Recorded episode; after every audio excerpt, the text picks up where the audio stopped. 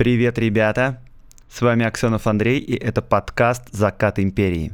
Я рассказываю о людях, повлиявших на нашу страну, о событиях, которые не так просты, как кажутся, о том, чего нет в учебниках истории.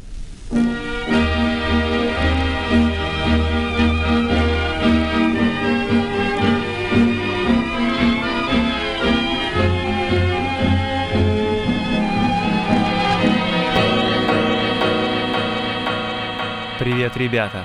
Поздравляю вас с началом второго сезона подкаста «Закат империи». Революция, секс, наркотики и панк-рок в царской России. Вас в этом сезоне будут ждать безумные проповедники, пламенные революционеры, детективные истории, поэтические любовные треугольники, коррупция в самых верхах власти, алкоголь и множество других интереснейших историй. Прежде чем мы начнем, я хочу сделать небольшое объявление. Дело в том, что я запустил Patreon. Да, это такой сервис, где вы можете подписаться на подкаст и жертвовать регулярно какие-то деньги мне на развитие и поддержку этого подкаста. Я там буду выпускать некоторые новости раньше, чем они будут известны всем остальным, а также некоторые эксклюзивные материалы, но на самом деле не очень много. Все самое главное, как всегда, будет в подкасте и в социальных сетях. Поэтому подписывайтесь на Facebook, ВКонтакте, на Telegram и на Patreon. Я буду рад каждому рублю, и это будет круто мотивировать меня делать дальше, если я буду понимать, что этот подкаст кому-то нужен. Но если вы готовы поддержать этот подкаст в каком-нибудь другом формате, то для этого есть возможность. Будет супер классно, если вы расшарите мой подкаст в своих социальных сетях, напишите о нем пост или твит или сторис в Инстаграме. Это супер поддерживает и супер мотивирует. Благодаря вам всем у меня просто удивительный рост за эти три месяца с момента начала подкаста. Ужасно вам всем благодарен, спасибо большое. А теперь мы переходим к первому эпизоду второго сезона про самого крутого революционера в истории царской России против самого ловкого агента полиции.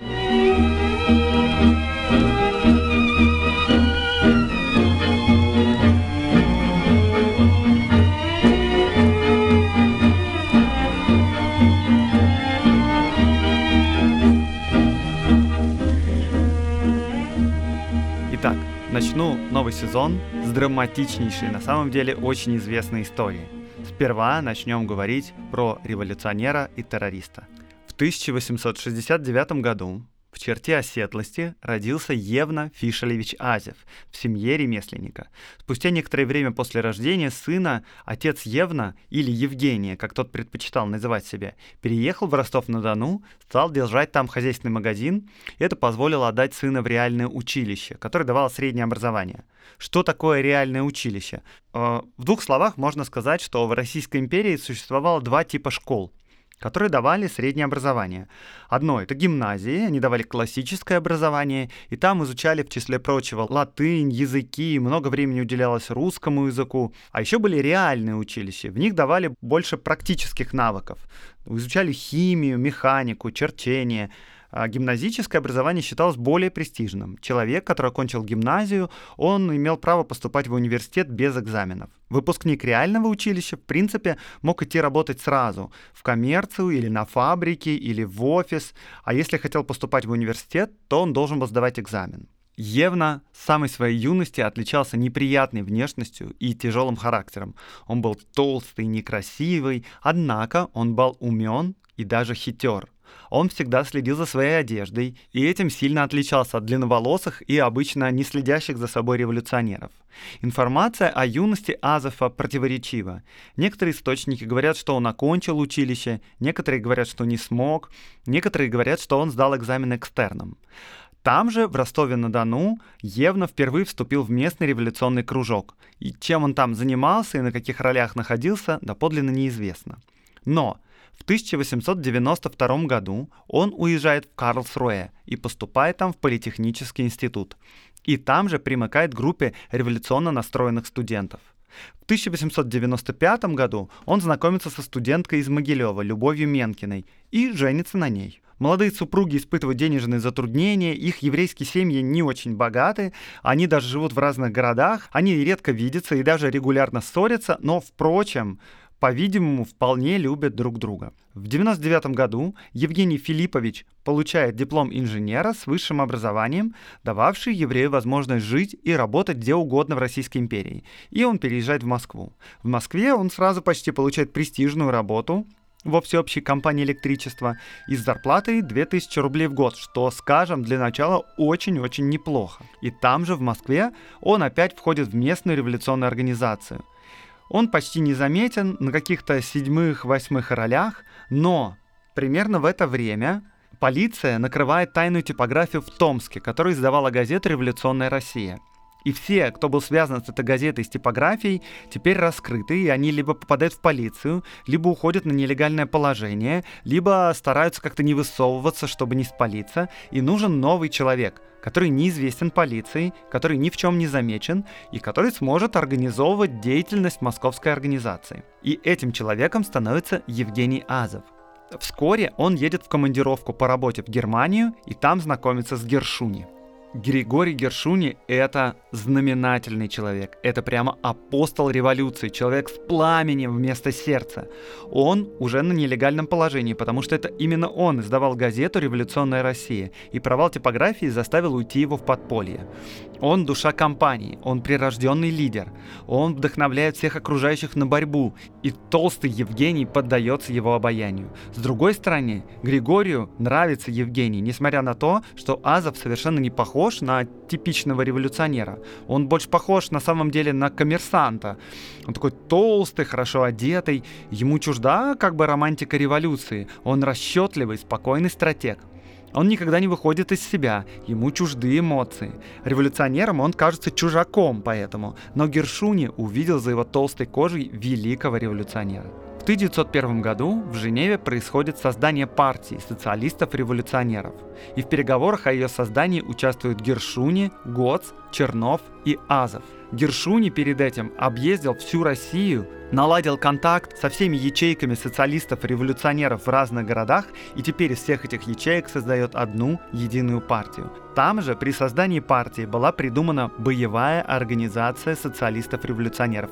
Организация, которой будет суждено держать в страхе всю Российскую империю в течение ближайших 10 лет. Революционеры считают, что власть монополизировала аппарат насилия и делала это незаслуженно. У власти есть суды, у власти есть полиция и другие карательные органы. Революционеры, в свою очередь, создают свой революционный суд, который выносит приговоры важнейшим угнетателям народа России. И у них есть боевая организация, которой было суждено притворять в жизнь приговоры этого революционного суда.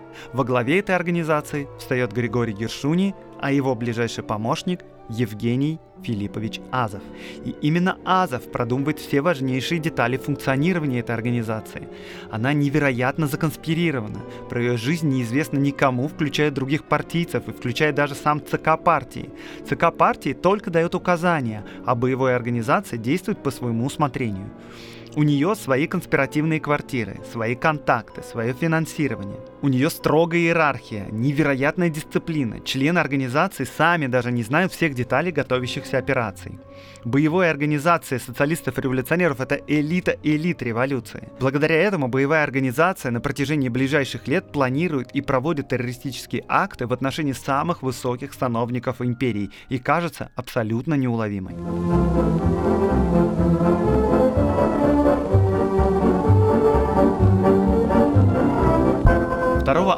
Апреля 1902 года состоялась премьера боевой организации. Студент Балмашов двумя выстрелами из револьвера убивает министра внутренних дел Сипягина – Убийство было продумано и организовано Гершуни. Но он недоволен произошедшим до конца, потому что он также планировал убить обер-прокурора Синода Победоносцева и петербургского генерал-губернатора Клейгельса. Но из-за непредвиденных обстоятельств, там, телеграфист перепутал две буквы в телеграмме, вот реально из-за такого. Но также там и самые участники этих убийств проявили нерешительность. В общем, эти убийства не осуществлены, Гершуни расстроен, но вообще это, конечно, первый громкий успех боевой организации. И после этого убийства, на самом деле, между революционными партиями и подпольными газетами возникла полемика – Из-за того, что на суде Балмашов никак не обозначил своей принадлежности к эсерам, газета «Искра», в редколлегию которой, кстати, входил Ленин, заявляла, что Балмашов был социал-демократ, а газета «Гершуни» «Революционная Россия» заявляла, что он был эсер и действовал по заданию ЦК партии эсеров. Все хотят лавров себе и повышения своей медийной узнаваемости. Через 4 месяца другой член боевой организации Качура стреляет в харьковского губернатора. Кстати, почему в него? Потому что тот участвовал в подавлении крестьянских беспорядков, которые спровоцировали сами эсеры во главе с Брешко-Брешковской. Я об этом рассказывал на закрытии прошлого сезона. Послушайте, там было интересно. В общем, харьковский губернатор на самом деле отделался легким испугом, но террорист теперь уже явно заявляет о своей принадлежности к боевой организации социалистов-революционеров и даже предъявляет приговор от лица последней. Медийная справедливость таким образом восстановлена. В следующем году боевая организация ликвидирует уфимского губернатора Богдановича, который ответственен за расстрел рабочей демонстрации. На этот раз убийца тоже оставил листовку от имени боевой организации на месте преступления и даже смог сбежать. Небывалый успех. Никому до этого неизвестная партия социалистов-революционеров завоет известность, заслуженную славу, молодые студенты вступают в нее толпами, конкуренты из партии социал-демократов скрежещут зубами, авторитет Гершуни, а следовательно авторитет его ближайшего помощника Азефа, взлетает до небес. Министр внутренних дел Плеве говорит, что фотокарточка Гершуни будет стоять у него на столе, пока Гершуни не арестуют. Заведующий особого отдела департамента полиции Зубатов называет Гершуни Гершуни художником в деле террора. Но спустя неделю после убийства Богдановича Григория Гершуни арестовывают в Киеве. Его судят и приговаривают к пожизненному заключению. И кто может возглавить боевую организацию после его ареста? Конечно, его ближайший помощник. Так Евгений Филиппович Азов становится во главе самой опасной организации, запрещенной на территории Российской империи.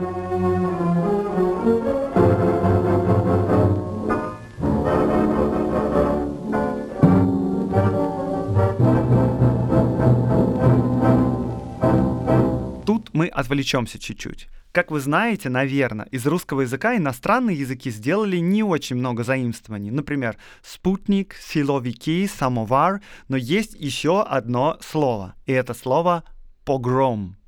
В иностранные языки оно вошло после Кишиневского погрома, который произошел в апреле 1903 года, когда молдаване, украинцы и русские сообща погромили более трети всех домов в городе, покалечили более 600 человек, а 50 из них убили.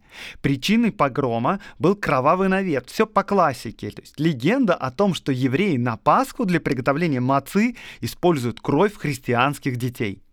Полиция действует совершенно аморфно, начинает наводить порядок только когда уже все кончено. И появляются слухи, что власти даже совсем и не против того, чтобы били евреев.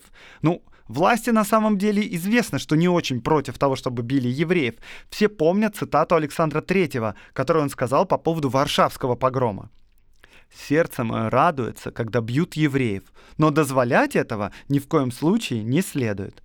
В результате эти события на первых полосах всех газет. И это позор на весь мир, потому что Россия совершенно неуклюже оправдывается. Репутация падает ее до такой степени, что американские банкиры отказываются давать кредиты России и успешно лоббируют в Сенате запрет на кредитование России. Все возмущены. Тут надо вспомнить о том, что и Азов, и Гоц, и Гершуни евреи по национальности. И Николай II вообще-то совершенно справедливо замечает, что среди революционеров ненормальное количество евреев, и для него это свидетельство того, что евреи хотят погубить православное государство. Как же так вышло? Давайте-ка разберемся.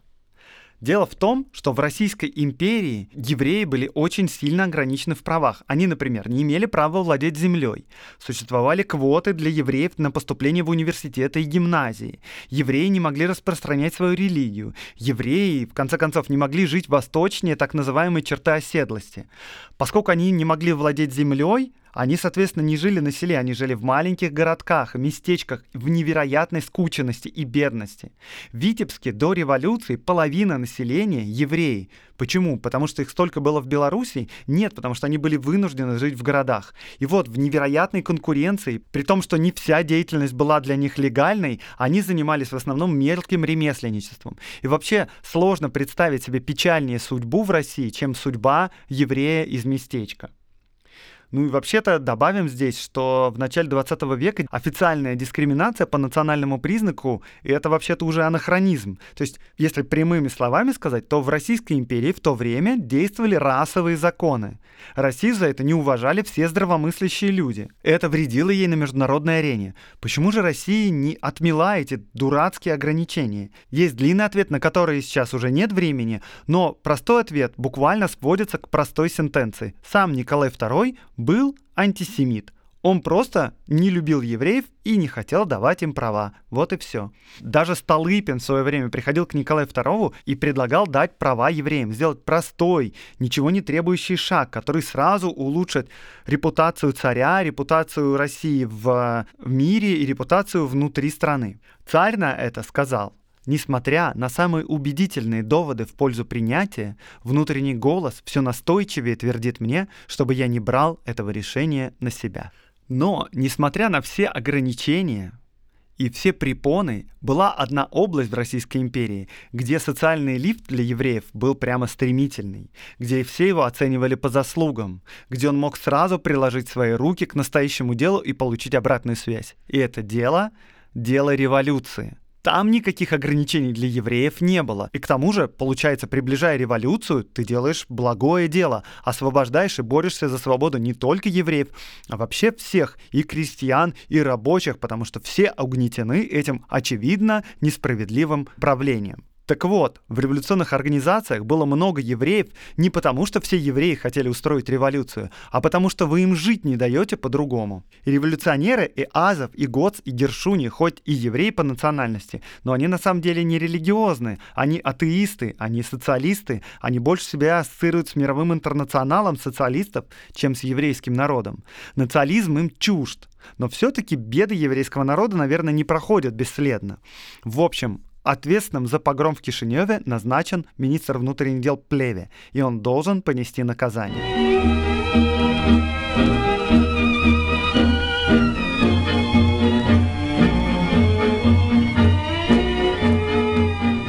И тут Азов на полную раскрывает свой организаторский талант. Он разрабатывает план покушения на плеве, который не похож на все прежние операции Гершуни. Бойцы Гершуни стреляли в своих жертв и иногда промахивались. Азов решает действовать наверняка, использовать только взрывчатку, а от убийц-одиночек перейти к формированию сложных групп, которые тщательно выслеживают своих жертв. Фактически Азов перенимает схему работы полиции, которую применяет Плеве и Зубатов с ее тайными агентами, с ее длительным наружным наблюдением. Так вот, за плеви и устанавливается длительное постоянное наблюдение. Террористы вычисляют, во сколько плеви обычно выезжает, какими маршрутами ездит. После этого предполагается взорвать карету министра на улице бомбой. К слежке за министром привлекается несколько человек. Один получает пролетку и лошадь, устраивается в Петербурге легковым извозчиком. Другой получает патент на продажу сигарет в разнос, чтобы продавать их на улице. Руководителем группы становится Савенков, один из героев первого эпизода первого сезона, кстати говоря. И именно участие в покушении на плеве приносит Савенкову известность и славу. Покушение на плеве идет тяжело. Оно срывается трижды. В первый раз, заподозрив за собой слежку, свой пост покидает террорист Абрам Баришанский, кстати, еще один еврей. В следующий раз экипаж с Плеве проследовал по иному маршруту. На третий раз СССР Алексей Покатилов в ночь на день покушения взорвался в гостинице, когда собирал бомбу. Все участники группы мгновенно уезжают из Санкт-Петербурга, заметают следы, потому что, очевидно, сейчас будут их искать. И тут к Савенкову приезжает Азов. Он возникает как черт из коробки, потому что никто не знает, где находится Азов. Сам руководитель боевой организации невероятно законспирирован. И Азов устраивает просто выволочку своему подчиненному. Что вы мне говорите? Как нет сил для убийства плеве? Смерть Покатилова? Но вы должны быть готовы ко всяким несчастьям. Вы должны быть готовы к гибели всей организации до последнего человека. Что вас смущает? Если нет людей, их нужно найти. Если нет динамита, его необходимо сделать. Но бросать дело никогда нельзя. Плеве, во всяком случае, будет убит. Если мы его не убьем, его не убьет никто.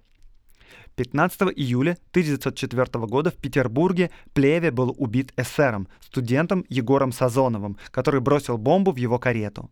Молчавшая целый год боевая организация возвращается с крупным успехом.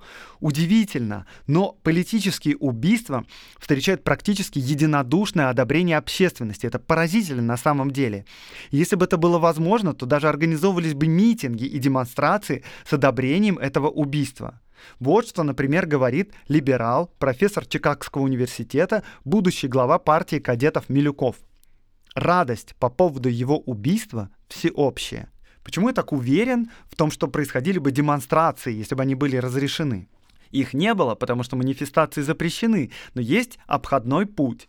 Можно устраивать так называемые банкеты. Так вот, организуются по всей стране общественные банкеты с привлечением огромного количества людей. И на этих банкетах совершенно в открытую пьют за террористов, пьют за убийство плеве и поднимают бокалы за революцию, за конституцию и за смену власти. Как так вышло вообще? Что за дичь происходит? Ну, на мой взгляд, это произошло из-за того, что за многие десятилетия развития России диалог между властью и оппозицией был невозможен. Сторонники царя старались как можно сильнее консервировать режим. Сторонники смены постепенно радикализировались, потому что с ними никто не идет на диалог. Получается, если ты идешь на диалог и у тебя нет никаких результатов, то более левые и радикальные люди говорят тебе, о чем с ними разговаривать? Царь не хочет нас слушать, нас спасет только революция. Чем более радикальной становится оппозиция, тем больше уверены в себе консерваторы. Они говорят царю, да посмотрите на эту оппозицию. Они обычно начинают с простых статей в газетах, а потом они неминуемо переходят к террору. В общем, пропасть между царской администрацией и общественностью невероятная. И все дошло до того, что даже обычные люди, либеральная общественность поднимает бокалы за политические убийства.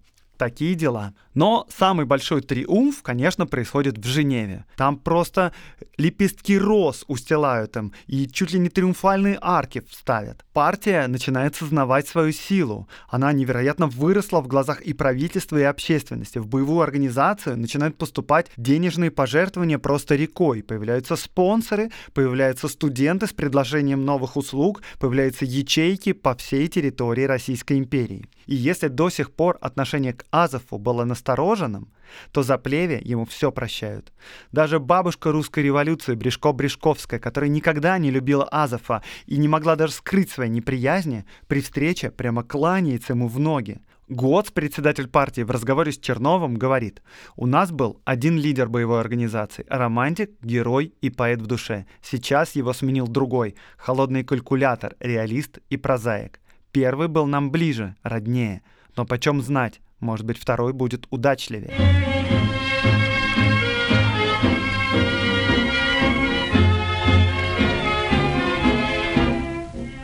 И тут страна погружается в пламя. Загорается первая русская революция. В Питере расстреливают демонстрацию рабочих. Вся страна в огне.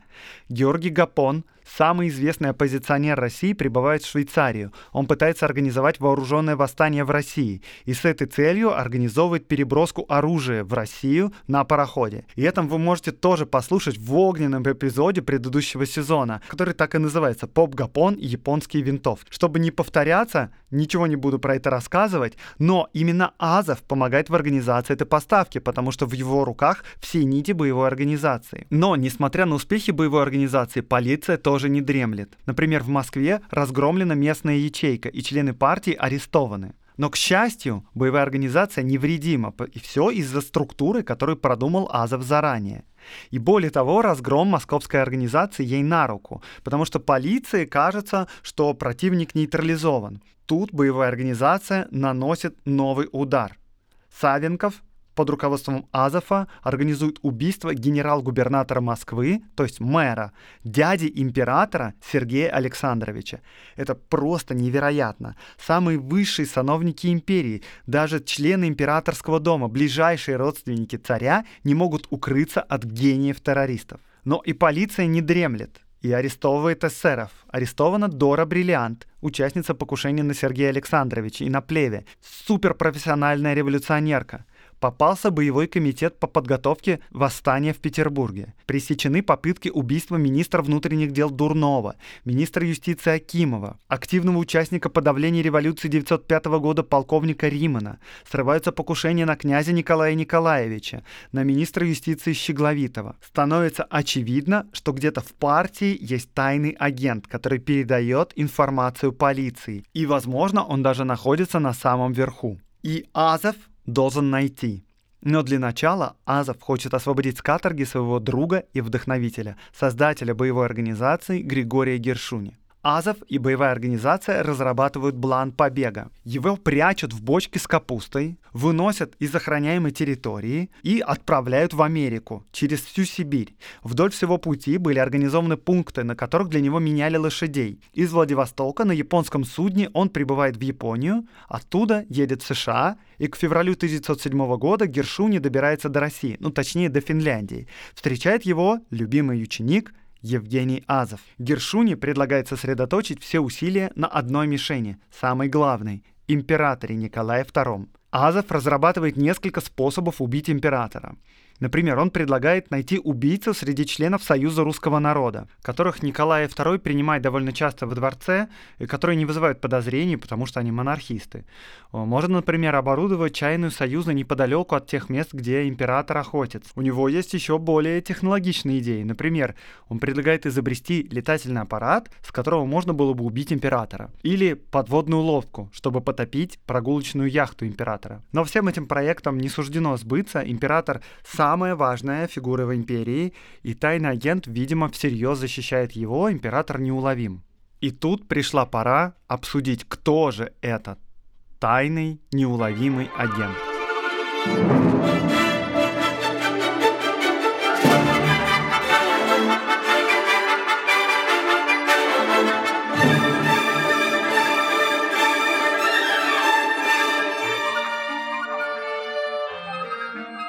Ну, я, конечно, на самом деле высокого мнения о своих слушателях. История это известная, но я поэтому ее и выбрал, потому что она известна. Я уверен, что многие из вас знают, кто этот агент, но просто закон повествования заставляет меня затягивать эту интригу. Евгений Филиппович Азов не мог разоблачить шпиона, потому что он не мог разоблачить себя. Тайным агентом полиции в партии эсеров был сам глава этой боевой организации, самый ценный агент за всю историю политического сыска, Евна Фишелевич Азов – он на самом деле предложил свои услуги полиции, когда еще был студентом в Карлсруэ, в технологическом институте. Он был беден, у него была молодая жена, и революционеров на самом деле он не особенно любил. После того, как он поступил в высшую технологическую школу, он отправил в департамент полиции Российской империи письмо, в котором предложил выдавать сведения о кружке молодых революционеров, которые собирают силы в России и за границей и распространяют нелегальную литературу. Полиция решила начать сотрудничество с молодым шпионом, согласилась платить ему за работу 50 рублей в месяц. Следующие 6 лет Азов оперативно отправляет из Германии сведения о членах заграничных революционных организаций и их деятельности. Когда он переехал в Москву, он вошел в местные круги социалистов-революционеров и продолжил работать на полицию. Помните, из-за чего Гершуни пришлось уйти в подполье? Из ареста типографии в Томске.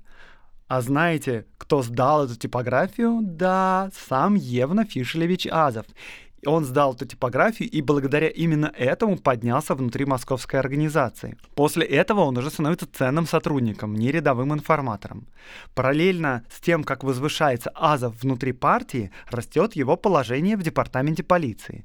В 99 году он получает 100 рублей в месяц жалования и еще 50 рублей наградных к Новому году.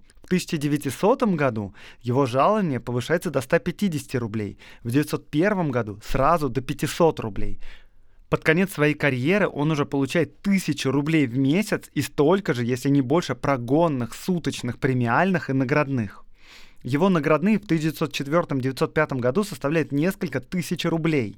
И именно в это время им были организованы убийства Плеве и великого князя Сергея Александровича. Как это вообще может происходить? Дело в том, что когда Азов за границей впервые знакомится лично с Гершуни, с ним происходит неожиданная перемена. Он, похоже, что правда попадает под обаяние апостола террора Григория Гершуни. Они даже ровесники, им на момент встречи обоим по 31 году. Вот что пишет Азов, когда впервые узнает о том, что Гершуни в Германии. В Берлин приехал один господин, который живет уже давно в России нелегально. Этот господин очень деятелен. Он объезжает всю Россию несколько раз в год. Ему удалось объединить теперь воедино все группы социалистов-революционеров. Харьков, Киев, Саратов, Тамбов, Козлов. Он предложил нам присоединиться к партии социалистов-революционеров. Но обаяние Гершуни оказывается так велико, что Азов в своих донесениях начинает писать не всю правду, а только те сведения, которые не повредят его другу. Когда ему присылают фотографию Гершуни для опознания, он подтверждает его личность, но пишет, что брать его ни под каким видом не следует пока. Азов не только оберегает Гершуни от полиции, но и становится его верным и преданным помощником. Очень сложно сказать, что с ним происходит в это время, но, судя по успехам и действительно высококачественной работе боевой организации, Азов не просто агент полиции. Он на самом деле самый лучший организатор политического террора. Это факт. И одновременно он самый ценный информатор департамента полиции. Он как женщина, которая влюблена одновременно в двоих, и при этом искренне влюблена. И это реально похоже на раздвоение личности. Но никак по-другому объяснить нельзя, потому что без этого Азов не смог бы достичь таких успехов.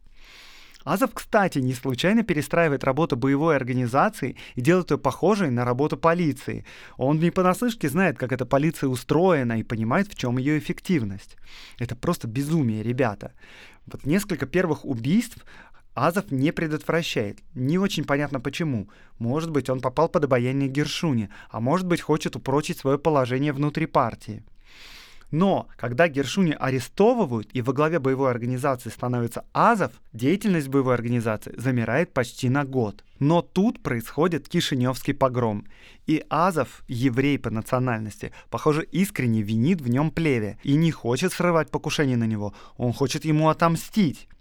Азов знает не понаслышке, как тяжела судьба еврея в империи, и он мстит плеве, по сути, своему начальнику. Ну, на самом деле, так долго, конечно, двойная жизнь продолжаться не может. Азов даже среди революционеров и среди полиции разный. Вот, например, а, насчет оплаты его услуг уже со стороны партии. Он же и в партии получал заработную плату, но гораздо более скромный, меньше, чем в полиции, около 125 рублей в месяц. Гоц рассказывает, как однажды на вокзале друзья убеждали Азова нанять носильщика для чемодана, и он аскетически отказывается, ведь нельзя без крайней нужды расточать партийные деньги. Члены ЦК просто с умилением говорят о жизни Азова, сидит на хлебе и селедке, мол. Расставаясь с революционерами, Азов жил уже не так аскетически. Например, в записке агента, который следил за Азовом, сообщается, 5 января 1905 года Азов приезжает в первом классе курьерского поезда из Петербурга в Москву в первом классе. Ночь проводят в самом дорогом доме терпимости Стоецкого. Конечно, именно Азов передает полиции сведения о пароходе, на котором Гапон везет винтовки в Россию, да и вообще обо всех действиях Гапона за рубежом. Он Гапона не любит. И Гапон ничем не ценен для эсеров, он их конкурент на политическом поле. Поэтому можно, ничего не опасаясь, сдать самого крупного оппозиционера властям, ну и ничем не рисковать внутри партии. Именно Азов со своим помощником Савенковым заставили ЦК партии эсеров принять решение о ликвидации Гапона – более того, если вы помните, из прошлого сезона Гапона должен был убить его товарищ и друг Петр Рутвенберг. И вот Чернов, будущий руководитель партии, вспоминает, как это было организовано. Цитата. И Азов, и особенно Савенков буквально припирали к стенке Рутенберга. Савенков буквально весь кипел от негодования и буквально третировал этого растерянного, удрученного, похожего на мокрую курицу беднягу Рутенберга. Все дальнейшие переговоры, планы, приготовления были сплошным изнасилованием Рутенберга Азовым и Савенковым. Но, конечно, долго это продолжаться не может. Рано или поздно информация о связях Азова с полицией начинает просачиваться внутрь партии. Тем более, что очевидно, предатель где-то есть. Но репутация Азова так высока, что его никто не может и не хочет подозревать. В 1905 году приходит первый звоночек, появляется анонимное письмо. В нем говорится, что инженер Азов и бывший ссыльный Т, то есть еще один член ЦК партии Николай Татаров, это агенты тайной полиции. И этому просто невозможно поверить. В Швейцарии руководители партии решают, что надо провести расследование. Они в виновность Азова не верят. Они делают вывод, что это провокация со стороны департамента полиции, чтобы разрушить их структуру. Но считают, что вот Татаров вполне может быть агентом. Тем более, что Татаров путается в показаниях, а в какой-то момент сам начинает пытаться сдать Азова. В общем, Татарову не верят, и Савенков берет организацию убийства Татарова на себя. Он оскорблен, он возмущен, и он уверен, что это именно из-за Татарова в терроре произошел временный перерыв. Но после убийства Сергея Александровича похоже, что Азову становится все тяжелее роль двойного агента. Без Гершуни он не видит у эсеров других достойных людей, и он разваливает почти все готовящиеся покушения и сдает ячейки партии внутри Российской империи. Более того, он живет очень странной жизнью. Он в Петербурге, он чрезвычайно законспирирован, а его ближайший друг, с которым он продолжает общение и встречается дважды в неделю, это глава тайной полиции Герасимов. И этот глава тайной полиции тоже живет очень странно. Чтобы его не выследили террористы, он сам уходит в подполье. То есть, прикиньте, начальник тайной полиции живет в подполье. Его место проживания знает только один особо доверенный сотрудник, который приносит ему еду на конспиративную квартиру и документы. И второй человек, который знает этот адрес этой конспиративной квартиры, это Евна Азов. Евна Азов приходит к нему регулярно, они пьют чай, выпивают и беседуют о политике, о судьбах империи, о будущем. Постепенно сведений о предательстве Азова становится все больше и больше. Большую активность начинает развивать Бурцев. Это революционер, который был позже прозван Шерлоком Холмсом русской революции. Он обнаружил и рассекретил несколько тайных агентов полиции. И вот этот Бурцев начинает потихонечку собирать эти сведения. Но самое убийственное сведение появилось через масонов. О, про масонов, кажется, мы еще ни разу не говорили. В чем же дело? А масоны это довольно разношерстное сообщество и такое полунелегальное. И внутри масонов, они же братья, они свободно обмениваются информацией. Так вот, один довольно высокопоставленный масон, князь Урусов, говорит, что его друг Алексей Лопухин, бывший начальник департамента полиции, совершенно открыто ему говорил, что Азов — это агент полиции. Он признается об этом своим друзьям в масонской ложе, там все шокированы, но среди масонов есть не только князья и высокопоставленные люди, там есть и революционеры, и бывшие народовольцы. И вот один из бывших народовольцев, который симпатизирует эсерам, передает эту информацию э, в ЦК партии. Сведения потихонечку собираются, и Бурцев начинает все больше и больше говорить о том, что Азов предатель. И эсеры решают разобраться. Они устраивают суд над кем? Над Азовым? Нет, над Бурцевым, потому что тот клевещет на самое значительное, самое медийное и самое важное, что есть у партии, то есть на то, благодаря чему эта партия стала известной и популярной, на саму боевую организацию и на его главу Евгения Филипповича Азов. 10 октября в Париже начинается общественный суд над Бурцевым. И, между прочим, это довольно опасно для Бурцева, потому что по результатам этого суда Бурцев вполне может быть убит, и он об этом знает. Азова самого на суде нет, но его защищают высшие функционеры партии. Но постепенно под давлением обстоятельств судьи склоняются на сторону Бурцева. Савенков за три месяца до разоблачения сказал, «Если бы против моего родного брата было столько улик, сколько их есть против Азова, я бы его застрелил немедленно, но в провокацию Евгения я не поверю никогда». Вскоре после начала процесса 11 ноября в петербургскую квартиру главного свидетеля Лопухина тайно приходит сам Азов и требует, чтобы Лопухин отказался от своих показаний. От Лопухина он идет к своему другу Герасимову, начальнику департамента полиции, и говорит, все кончено, мне нельзя уже помочь, всю жизнь я прожил в вечной опасности, под постоянной угрозой, и вот теперь, когда я сам решил покончить со всей этой проклятой игрой, теперь меня убьют. Почему же Лопухин, бывший полицейский, сдает Азова? Две причины здесь есть. Во-первых, его уволили за убийство Сергея Александровича, за убийство, которое организовал Азов.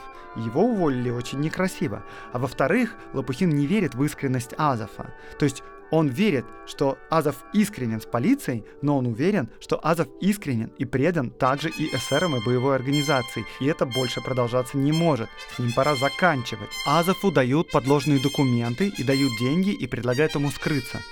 Но Азов никуда не убегает, он возвращается к эсерам в Париж. Он надеется, что Лопухин его не сдаст, но происходит все ровно наоборот. Суд признает виновность Азова. Азов до последнего не признается и отвергает все обвинения. Ему дают 12 часов на то, чтобы он чистосердечно признался. Но Азов использует их, чтобы скрыться. Он собирает вещи, прощается с женой, которая, кстати, тоже была абсолютно не в курсе, что Азов двойной агент, и уезжает в Берлин. И эсеры настолько деморализованы, что даже не преследуют его. Это просто бомба. Партия может быть разрушена. Конкуренты, социал-демократы потирают свои руки. Во главе боевой организации в ЦК революционной партии находится агент полиции. Просто шок.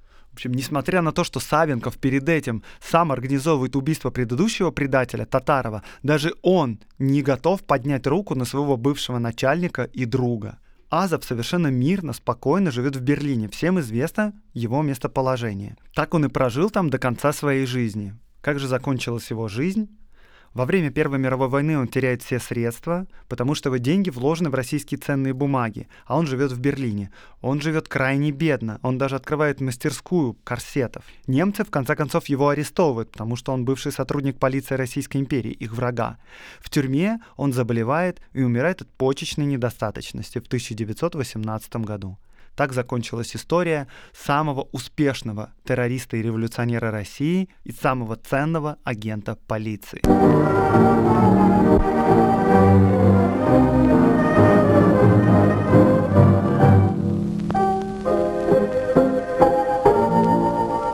Это был подкаст «Закат империи» и с вами Аксенов Андрей. Я рассказываю о людях, повлиявших на нашу страну, о событиях, которые не так просты, как кажутся, о том, чего нет в учебниках истории. Лайк, репост, подписывайтесь на мой канал. До новых встреч в новых выпусках подкаста.